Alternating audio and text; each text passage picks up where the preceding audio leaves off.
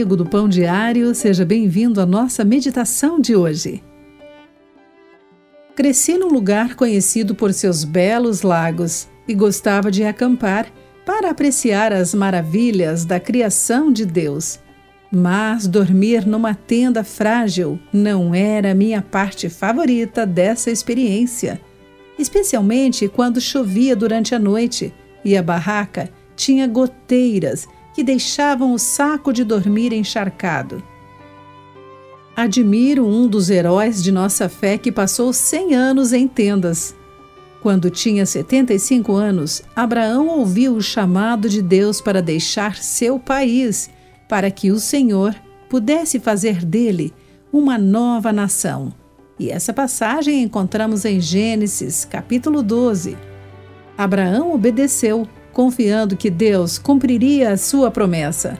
E no restante dos seus dias, até morrer, aos 175 anos, de acordo com Gênesis 25, versículo 7, ele viveu em tendas, longe de seu país de origem.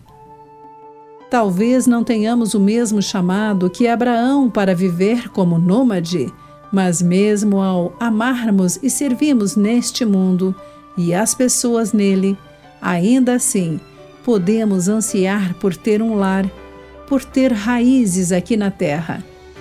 E como Abraão, quando o vento açoitar a nossa frágil cobertura ou a chuva encharcar a nossa tenda, poderemos olhar com fé para a cidade vindoura, da qual Deus é o arquiteto e edificador, de acordo com Hebreus capítulo 11, versículo 10.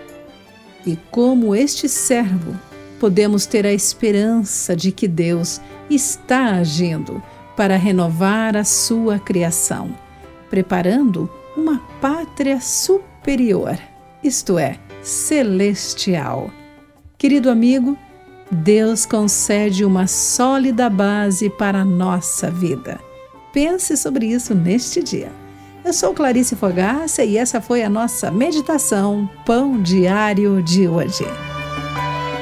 Acesse o nosso site pãodiario.org para conhecer nossos recursos e solicitar o seu devocional Pão Diário, nos escreva através do e-mail rádio@pãodiario.org.